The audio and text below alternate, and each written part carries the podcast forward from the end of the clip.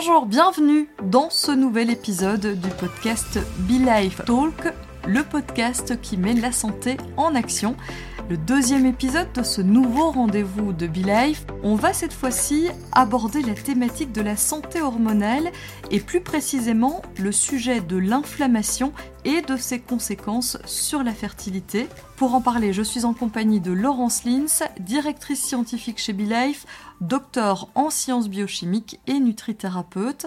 Bonjour Laurence. Bonjour Alexandra. Aujourd'hui, un couple sur six est touché par l'infertilité.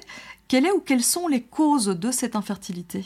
L'infertilité est principalement liée à une question d'âge, en fait.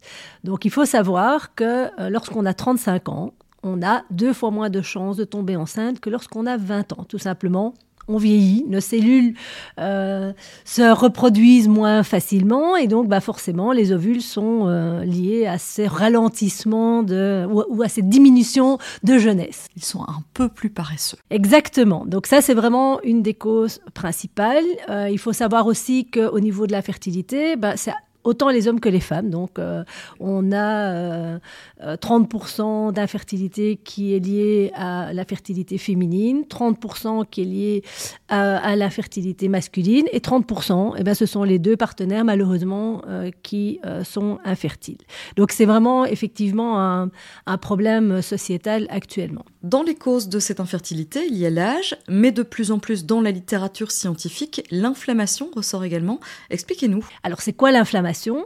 L'inflammation, c'est un phénomène qui est tout à fait naturel. C'est un phénomène qui permet à notre corps de se défendre. Donc c'est notre système immunitaire qui va créer cette inflammation. Donc quand on est blessé, par exemple, ou quand on a une infection bactérienne, eh bien, euh, il y a des signaux dans notre corps qui vont attirer des euh, molécules comme euh, des, cellules, pardon, comme les globules blancs, qui vont produire bah, des molécules inflammatoires, tout simplement pour détruire l'ennemi, pour détruire l'intrus. Et c'est à ce moment-là qu'on observe plusieurs symptômes. Hein. Le rubor calor euh, dolor, donc de la rougeur, de la douleur et euh, un gonflement. Donc c'est typiquement les signes qu'on a quand on a une inflammation euh, quelque part. Donc sur la peau, un œdème par exemple, c'est un, c'est un signe inflammatoire. Donc ce système qui va générer des molécules pro-inflammatoires qu'on va appeler des cytokines. Hein. on va pas, on va rentrer un peu dans les détails, mais voilà, le, le principal c'est de comprendre que on a ces molécules pro-inflammatoires qui vont donc donner un signal à notre corps pour se défendre et éliminer l'intrus. Et puis ça revient normalement à la normale, donc c'est-à-dire que ces mêmes molécules qui vont provoquer une inflammation vont donner un, signal pour dire maintenant c'est terminé, tout va bien, donc on va produire des molécules anti-inflammatoires. Donc tout ça est un équilibre, notre corps est parfaitement bien fait.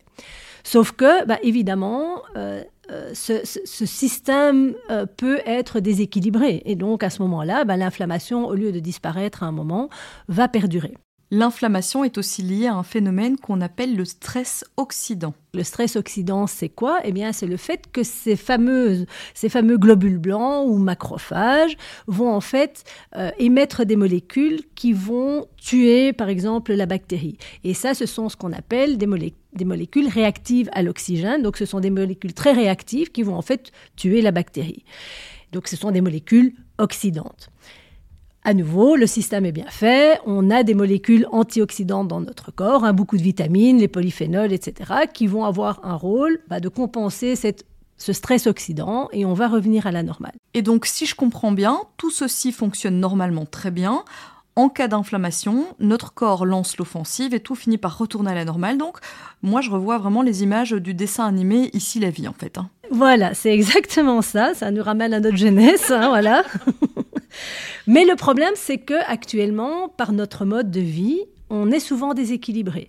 Et donc, comme l'inflammation et le stress oxydant sont liés, eh bien, on, ne revient plus à la normale. Donc, le stress oxydant va augmenter l'inflammation, qui lui-même va augmenter le stress oxydant. Donc, on est dans un cercle vicieux et pas un cercle vertueux comme on devrait euh, l'être. Donc, ça, c'est vraiment très important à comprendre. Et donc, nos organes reproducteurs peuvent être euh, euh, soumis à cette inflammation et à ce stress oxydant, et donc peuvent, peuvent donc être abîmés, si on veut, par cette inflammation. Et à une plus large échelle, ce terrain inflammatoire, il a aussi un impact sur la santé. Bien sûr, parce que je parle des organes reproducteurs, mais il est bien clair que euh, l'inflammation ne va pas forcément, si c'est une, inflammation qu'on appelle de bas grade, donc c'est-à-dire tout l'organisme est concerné euh, par cette inflammation, eh bien, il est bien clair que d'autres organes vont aussi subir euh, ce problème, et donc ça entraîne des maladies en fait, qui sont toutes les maladies dites de civilisation, donc toutes ces maladies chroniques, euh, comme euh, par exemple les maladies auto-immunes, très clairement, puisque on voit bien que le système immunitaire est impliqué. Donc, si ça tourne fou, eh bien, le système immunitaire peut très bien surréagir, être à l'origine de cette inflammation de base qui va à son tour créer les maladies auto-immunes. Il y a aussi tout ce qui est neurodégénération. Des maladies comme la maladie de Parkinson ou la maladie d'Alzheimer sont aussi des maladies qui sont liées à un terrain inflammatoire de base, donc chronique. On a tout ce qui est dégénération articulaire, bien sûr. Hein. donc on sait que l'inflammation, ça peut se mettre au niveau de nos articulations. Donc des maladies comme l'arthrose sont des maladies qui sont liées à un terrain inflammatoire. On a tout ce qui est syndrome métabolique, diabète et évidemment le cancer. Donc ça, ça concerne évidemment toute une panoplie euh, de euh, pathologies. Qui peuvent vraiment impacter notre santé, on comprend. On va revenir un instant au stress oxydant. On a des petites organelles, en fait, dans chacune de nos cellules qui s'appellent les mitochondries. Et donc, ces mitochondries sont actuellement au cœur d'une recherche intense parce que, effectivement, on se rend compte que si elles ne fonctionnent pas bien, elles peuvent vraiment être délétères euh, pour notre organisme parce qu'elles sont reliées à ce stress oxydant et donc à cette inflammation. Et une mitochondrie, qu'est-ce que c'est? Les mitochondries, donc ce sont vraiment des, voilà, des, petites organelles qu'on a au sein de chacune de nos cellules et qui vont être responsables de euh, la production d'énergie cellulaire. Pour produire de l'énergie, on va utiliser de l'oxygène. Donc c'est ce qu'on appelle la chaîne respiratoire au niveau de la cellule, donc le cycle de Krebs. Enfin, pour ceux qui se souviennent de leur cours de biochimie, voilà. Donc euh, donc on a le cycle, le cycle de Krebs, la respiration, euh, la phosphorylation oxydative, et donc en fait on génère donc par cette euh, respiration, si on veut, on génère de l'énergie, mais on génère aussi des molécules oxydantes. Donc si notre cellule fonctionne bien, eh bien on a des antioxydants naturels qui s'y retrouvent, comme par exemple le coenzyme Q10 qu'on connaît très bien pour les problèmes de peau. Eh bien le coenzyme Q10 est un oxydant qui va permettre de neutraliser ces molécules réactives qui sont créées lors de notre respiration, donc respiration cellulaire. voilà. Euh, et donc ça c'est vraiment euh, c'est vraiment crucial. Et donc normalement tout ça fonctionne bien. Sauf si on est en déséquilibre en terrain inflammatoire, je suppose. Eh bien notamment par exemple parce qu'on ne mange pas assez euh, de, de, légumes frais, etc. Donc on n'a pas assez d'antioxydants. Eh bien, donc ces molécules oxydantes ne vont plus être neutralisées et vont léser notre, nos cellules. Donc on va sur un stress oxydant. Donc quand nos mitochondries ne fonctionnent pas bien, on appelle ça un dysfonctionnement mitochondrial, eh bien, ça va engendrer un stress oxydant qui lui-même va engendrer l'inflammation et donc on est parti à nouveau dans un cercle vicieux. Donc ces mitochondries sont au centre des études actuelles parce que euh, quand elles dysfonctionnent, on va vers les maladies dont on a parlé tout à l'heure. Et il y a encore une autre cause possible, elle est liée au microbiote. Voilà, le microbiote est vraiment au centre de notre santé et donc effectivement, lorsqu'on a un terrain inflammatoire, ça peut se passer au niveau de nos intestins et donc euh, on va avoir une production de molécules euh, par les bactéries pathogènes. Donc euh, si on a une inflammation au niveau du microbiote, il est déséquilibré. Donc on peut rentrer dans ce qu'on appelle la dysbiose. Et si on est en dysbiose, eh bien on peut avoir des bactéries qui sont pas trop trop bonnes pour notre santé, qui vont produire des, molécules qui vont aller exciter notre système immunitaire. C'est ce qu'on appelle le LPS ou lipopolysaccharide. Donc notre système immunitaire va se mettre en branle. Et donc si on revient à l'explication de tout à l'heure, ça va générer une inflammation. Donc en fait, on est à chaque fois dans un cercle vicieux. Donc ça, c'est vraiment c'est quelque chose auquel il faut faire très attention pour rester en bonne santé. Vous avez souligné que l'alimentation avait un rôle à jouer, donc en fait on peut déjà soutenir son organisme par son alimentation sans directement euh, passer par des compléments alimentaires. Ah ben tout à fait, ça c'est clair. Et donc euh, si on revient un petit peu à l'infertilité, euh, il est bien clair que l'on peut avoir un, un côté préventif, donc finalement de faire en sorte que ce terrain inflammatoire ne s'installe pas et n'impacte pas notre fertilité. Donc c'est clair qu'au niveau euh, alimentation, il y a vraiment un, mode de vie qu'on peut adopter pour avoir un terrain qui n'est pas inflammatoire.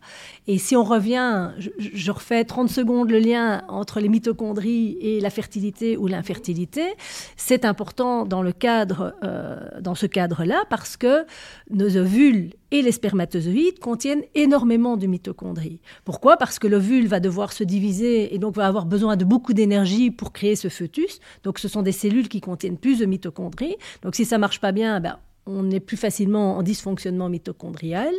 Et pour les spermatozoïdes, ben, il, doit, il doit se déplacer euh, pour atteindre l'ovule, donc il a besoin aussi de beaucoup d'énergie. Donc ce sont finalement deux cellules qui vont être très sensibles à ce dysfonctionnement mitochondrial. Donc au fait finalement que nos ovules et nos spermatozoïdes ne fonctionnent plus comme il faut et donc on ne peut on est infertile à cause de ça. Et ça, c'est un lien qui a réellement été observé dans les études scientifiques récemment. Ah oui, tout à fait. Donc dans les publications de 2020, enfin, il y a toute une série de publications, mais notamment une publication de 2020 qui indique très clairement qu'il y a un lien, et ça peut être un lien aussi avec l'endométriose. L'endométriose est une maladie inflammatoire, il y a un stress oxydant, où il y a un terrain inflammatoire, et donc clairement, l'endométriose est aussi liée à l'infertilité. On est vraiment en plein dans ce sujet-là. Et donc, l'endométriose, c'est quand même un phénomène qui touche énormément de femmes euh, actuellement. Donc, il y a un lien entre tout ça, effectivement. Quelles pistes naturelles est-ce que l'on peut mettre en place pour prévenir ce terrain inflammatoire? Il y a des plantes, des vitamines, vers quoi est-ce qu'on peut se tourner? La première chose à faire, c'est effectivement bah, d'essayer d'équilibrer notre alimentation. Et on va aller vers ce qu'on appelle une alimentation anti-inflammatoire. Et c'est typiquement ce qu'on appelle aussi le régime méditerranéen. Donc un régime alors, quand je dis régime, c'est un, mode alimentaire, c'est pas, c'est pas restrictif au niveau calorique. Exactement, c'est ça, c'est un menu. Et donc, euh, donc, on va faire la part belle euh, aux légumes principalement. On va manger un peu moins de viande rouge parce que la viande rouge a notamment un effet au niveau de notre microbiote qui peut enflammer. Donc, on, on entretient un terrain inflammatoire. Il faut en manger un peu mais pas trop. Euh, on va se tourner vers les poissons gras. Donc ça, c'est hyper important parce que les poissons gras contiennent des oméga 3 qui sont des molécules anti-inflammatoires. Donc c'est du, très très bon gras. Il faut absolument manger euh, euh, des poissons gras. On va aller aussi vers bah, des, épices et, des, herbes aromatiques, par exemple. Avoir une assiette colorée. Donc vraiment aller vers des choses qui sont bonnes à manger, mais euh, qui ont cet aspect de, densité nutritionnelle. La densité nutritionnelle, c'est? Chaque aliment que l'on va manger a une, propriété nutritionnelle. Donc ça va contenir des vitamines, des minéraux, etc. Donc ça, c'est vraiment la première chose à faire, c'est d'essayer d'avoir une assiette euh, qui est euh, saine. Et franchement, je vous assure que c'est très bon. Enfin voilà, il y, a le côté gustatif et plaisir qui est tout à fait là, parce que c'est important aussi. Et alors, il y a un ennemi dont on parle de plus en plus aujourd'hui, c'est le sucre. Ah ben tout à fait. Alors, on a fustigé le gras pendant 40 euh, ans. Hein. On nous a dit qu'il fallait pas manger de gras, on nous a fait des, margarines, etc. Non, non, l'ennemi, c'est le sucre. Donc, c'est le sucre rapide. Ce n'est pas le sucre que l'on va retrouver euh, dans les céréales, qui sont ce qu'on appelle des sucres lents, qui eux sont bons pour la santé, mais évidemment tout ce qui est produit euh, transformé, tout ce qui est euh, sucrerie, biscuits, viennoiserie, etc., ben, c'est à bannir. Donc c'est même pas à diminuer, c'est à bannir. C'est le sucre qui nous rend malade parce qu'il entretient ce terrain inflammatoire. C'est lui qui va créer ce terrain inflammatoire. Et donc ça va, évidemment, on connaît le lien entre le sucre et le diabète, mais vous avez vu, le diabète, c'est une maladie inflammatoire. Donc c'est vraiment le, le, s'il faut supprimer quelque chose de notre alimentation, c'est le sucre. Et pas le gras donc.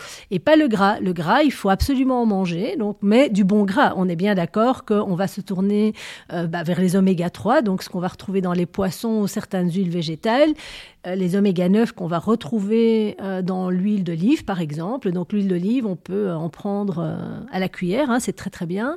Il faut absolument avoir du bon gras parce que alors on le dit souvent, hein, c'est une expression, le gras c'est la vie, mais c'est vrai. Euh, vraiment, on, a trop souvent, enfin voilà, on a une mauvaise idée du gras parce que cholestérol, etc. Euh, les nutritionnistes actuellement revoient complètement ce concept et donc pas de sucre, mais du bon gras, bien sûr. Et vous avez aussi quelques astuces pour entretenir son microbiote. Oui, tout à fait. La première chose, c'est d'aller vers cette alimentation euh, qui, euh, qui contient beaucoup de légumes, etc. notre microbiote, il adore ça. Et donc, dans cette alimentation-là, il faut des fibres qui sont euh, digérables par notre microbiote. Donc nous ne pouvons pas le faire nous-mêmes, mais eux, ils sont très contents avec ça. Nos, petites bactéries, nos petits virus qui se retrouvent dans, dans les intestins adorent ça, c'est leur nourriture. Et donc c'est ce qu'on appelle des prébiotiques parce que ça nourrit, donc prébiotiques parce que ça nourrit les probiotiques si on veut. Euh, et donc ça, c'est vraiment hyper important parce que euh, grâce à ça, eh bien, les bactéries vont produire des molécules qui sont euh, extrêmement bonnes pour notre santé. on parle beaucoup du butyrate, je ne sais pas si vous avez entendu parler, mais le butyrate, c'est un petit acide gras, donc justement, on reparle du gras.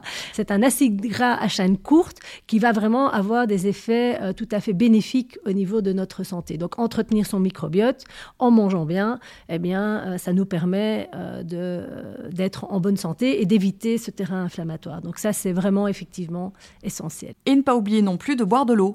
Tout à fait. Il ne faut pas oublier de boire de l'eau parce que bah, nous sommes composés à 70% d'eau. Donc, euh, si nos, nos, cellules sont en choc hydrique, donc c'est-à-dire n'ont pas assez d'eau, donc il n'y a pas assez d'eau dans, dans les cellules, eh bien, on va enclencher justement beaucoup plus ce problème de stress oxydant, etc.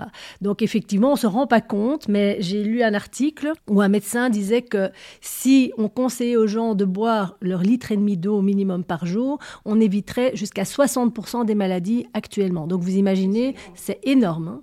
Donc et ça ne coûte rien du coup. De fait, on a la chance d'avoir de l'eau facilement, profitons-en. Hein. Il y a aussi certaines plantes qui sont intéressantes à mettre dans son alimentation en particulier. Alors, on a euh, des plantes qui vont être intéressantes dans l'alimentation, voire en complémentation. Euh, si on parle du terrain inflammatoire, on a évidemment le curcuma. Le curcuma est une racine indienne qui est vraiment euh, reconnue pour ses propriétés anti-inflammatoires et antioxydants. Donc, ça agit sur les deux niveaux. Et donc, ça, que ce soit pour les problèmes articulaires, mais vraiment pour l'inflammation de base, inflammation des intestins, c'est vraiment une épice, une plante, puisqu'en fait, on le considère comme une épice, mais c'est une plante, effectivement, euh, qui est euh, vraiment euh, indispensable pour diminuer ce terrain inflammatoire. Son petit compagnon, c'est le gingembre. Hein. donc, c'est aussi une racine asiatique, même, propriété anti-inflammatoire, antioxydante, avec un effet au niveau de la digestion, donc ça, aide aussi à bien digérer, donc c'est pas mal. Et puis on a des, légumes comme l'ail et l'oignon, qui sont plutôt des condiments qui eux vont fournir par exemple des polyphénols, donc antioxydants, comme la quercétine. Donc ce sont aussi des aliments qui sont très intéressants à ajouter à nos légumes, donc à notre assiette dans, au quotidien. Et il y a certaines plantes qui visent spécifiquement la fertilité. Oui, il y a une plante, alors il n'y en a pas qu'une, mais il y a une plante qui est reconnue euh, dans euh, la pharmacopée euh, péruvienne, qui est le maca. Donc le maca, c'est aussi une racine, et donc c'est une plante dite adaptogène, donc c'est-à-dire que ça va rééquilibrer de manière générale l'organisme. Et donc, justement, l'usage traditionnel euh, au Pérou, c'est euh, pour la fertilité tant féminine que masculine. Donc, c'est une racine qu'ils vont piler, mettre sous forme de poudre et qu'ils vont consommer en assez grande quantité. Donc, ça, c'est vraiment un usage traditionnel. Et dans ce cas aussi, il y a des données scientifiques qui viennent appuyer hein, cette euh, observation. Alors surtout des données, ce qu'on appelle précliniques, c'est-à-dire sur des animaux, donc sur les rats ou les souris. Et effectivement, ben, par exemple, ça va euh, augmenter la fertilité euh, chez les rats. Donc au, niveau féminin, ça va augmenter la fertilité chez les rats. Ça va aussi avoir un effet au niveau de la qualité du sperme. Alors ça, ça a été étudié chez les humains, mais aussi donc chez les rats. Donc c'est une plante qui est vraiment en pleine, enfin sous sous les feux, euh, je dirais, euh, scientifiques. Il y a encore plein de choses à, aller explorer, mais en tout cas, c'est une plante qui peut être intéressante pour euh, la fertilité. Alors la liste ne s'arrête pas là, il y a aussi des antioxydants. Alors là, on va plus vers des compléments. Hein. donc on va retrouver ces antioxydants naturellement dans les aliments, hein, comme la vitamine C ou la vitamine E, ou le zinc et le sélénium. Donc les vitamines C, vitamine E, bah, soit dans les huiles pour la vitamine E, soit euh, dans les fruits et légumes pour la vitamine C. Zinc, sélénium, bah, là on est plus sur les fruits de mer, mais donc voilà, il faut manger beaucoup de fruits de mer. Sous forme de compléments, c'est effectivement euh, très intéressant pour euh, la fertilité euh, ou en tout cas pour euh, notre terrain inflammatoire euh, de manière générale, en sachant que par exemple le zinc et le sélénium, ce sont des cofacteurs, donc c'est-à-dire qui vont aider à ce que des enzymes antioxydantes fonctionnent très bien dans notre corps. Alors on va citer les noms, mais voilà, c'est la, c'est glutathion peroxydase et la superoxyde dismutase. Mais voilà, donc ce sont deux minéraux qui sont vraiment, ou oligoéléments qui sont vraiment intéressants dans ce cadre-là.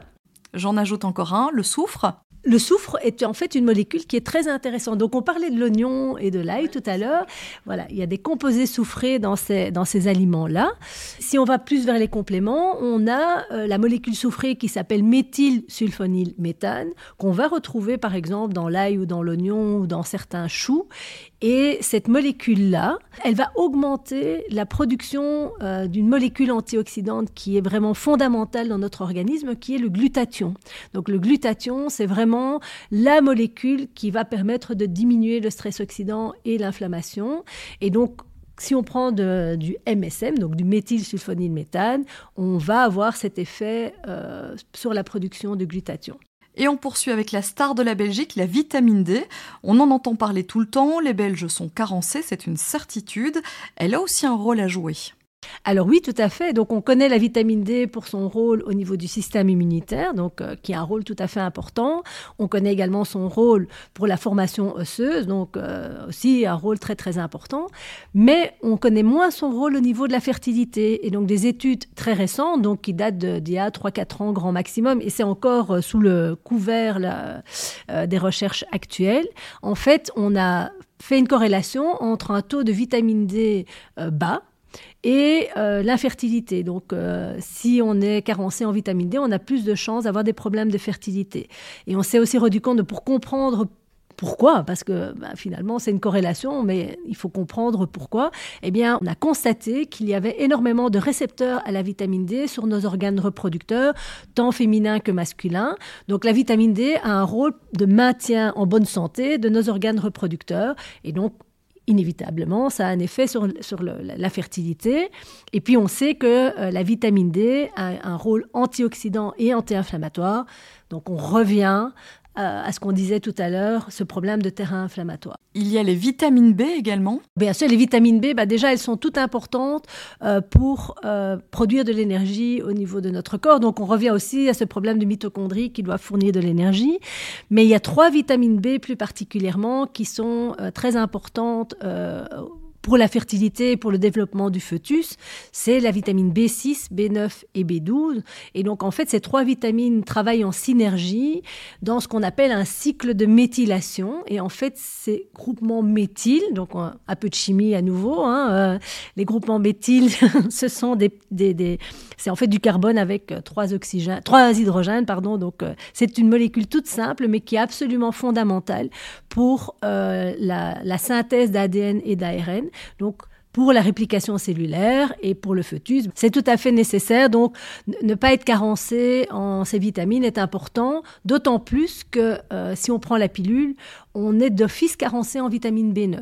Donc, si on veut tomber enceinte, la première chose à faire, c'est de déjà se supplémenter dès qu'on a l'idée, on se dit tiens, bah, je voudrais bien avoir un enfant, mais la première chose à faire, c'est en tout cas se supplémenter en vitamine B9 parce que c'est un facteur de, On augmente ses chances de tomber enceinte si on n'a pas de carence en vitamine B9. On a pas mal parlé de stress pour ce terrain inflammatoire. Est-ce qu'il y a un lien entre le stress et l'infertilité? On entend souvent dire qu'il faut lâcher prise et laisser faire les choses. Est-ce que ce lien existe réellement? Alors, ce lien existe par, le fait que simplement lorsqu'on est stressé, en fait, on crée un terrain inflammatoire. Donc, si on est stressé de manière euh, régulière et répétée, eh bien, ça a un impact vraiment délétère au niveau de notre organisme et on va entretenir euh, ce lien inflammatoire. Alors, je ne vais pas rentrer dans les détails, mais c'est bien décrit dans la littérature scientifique. Donc, si on dit terrain inflammatoire, eh bien, on retombe de nouveau sur le problème de, euh, de l'infertilité qui est liée à, à cette inflammation chronique.